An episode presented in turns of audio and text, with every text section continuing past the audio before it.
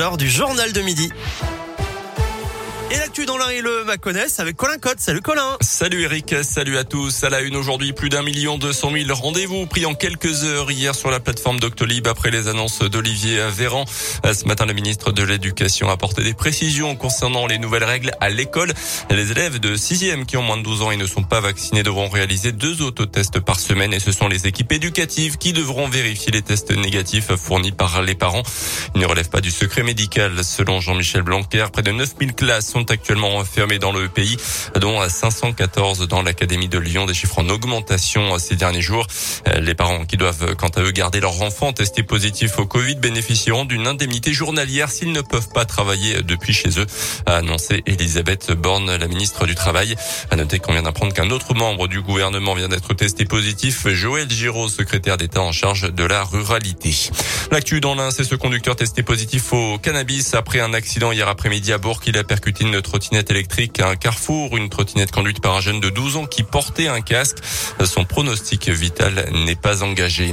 La venue la semaine prochaine de Jean Castex dans l'un, le chef du gouvernement vient clôturer les assises nationales des départements de France, des assises qui se tiennent à Interexpo à partir de mercredi.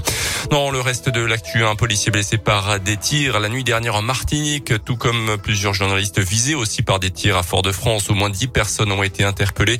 Depuis plusieurs jours, la Martinique comme la Guadeloupe connaissent un important mouvement de contestation né du refus de l'obligation vaccinale pour les soignants et les pompiers, mais qui a dégénéré en crise sociale. C'est parti pour la collecte des banques alimentaires. Les bénévoles investissent les supermarchés à partir d'aujourd'hui et tout le week-end pour récolter des denrées alimentaires non périssables et des produits d'hygiène. Plus de 110 000 tonnes collectées, dont une partie se fait du gaspillage. Objectif nourrir plus de 2 millions de personnes. Les sports avec le rugby et l'USB espèrent bien récidiver après sa victoire face à Béziers la semaine dernière à domicile en championnat. Les Violets se déplacent à Nevers, 7 de Pro D2. Les Bressans sont 14e, espèrent bien ramener des points, mais cette fois-ci en dehors de leur base. On écoute le troisième ligne Bressan, Tom Darley.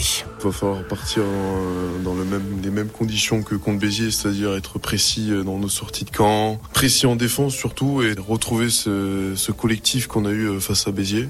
Nevers sont très bons en contre-attaque, sont très bons en porté, c'est une très bonne équipe, on le sait, mais si on y va avec de l'ambition et euh, de l'engagement comme on a mis en première mi-temps contre Béziers, euh, on peut s'accrocher euh, et on va essayer de s'accrocher, on va s'accrocher. Collectivement, on va falloir être très fort, encore une fois. Nevers USB coup d'envoi du match à 19h30 ce soir de son côté. Oyonnax se déplacera à Agen.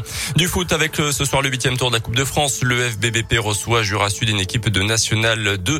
Ça sera à partir de 20h et puis toujours en foot. Mais du côté des filles de l'équipe de France, on suivra les Français ce soir contre le Kazakhstan match éliminatoire pour la Coupe du Monde 2023. Les Bleus qui sont pour l'instant en tête de leur groupe.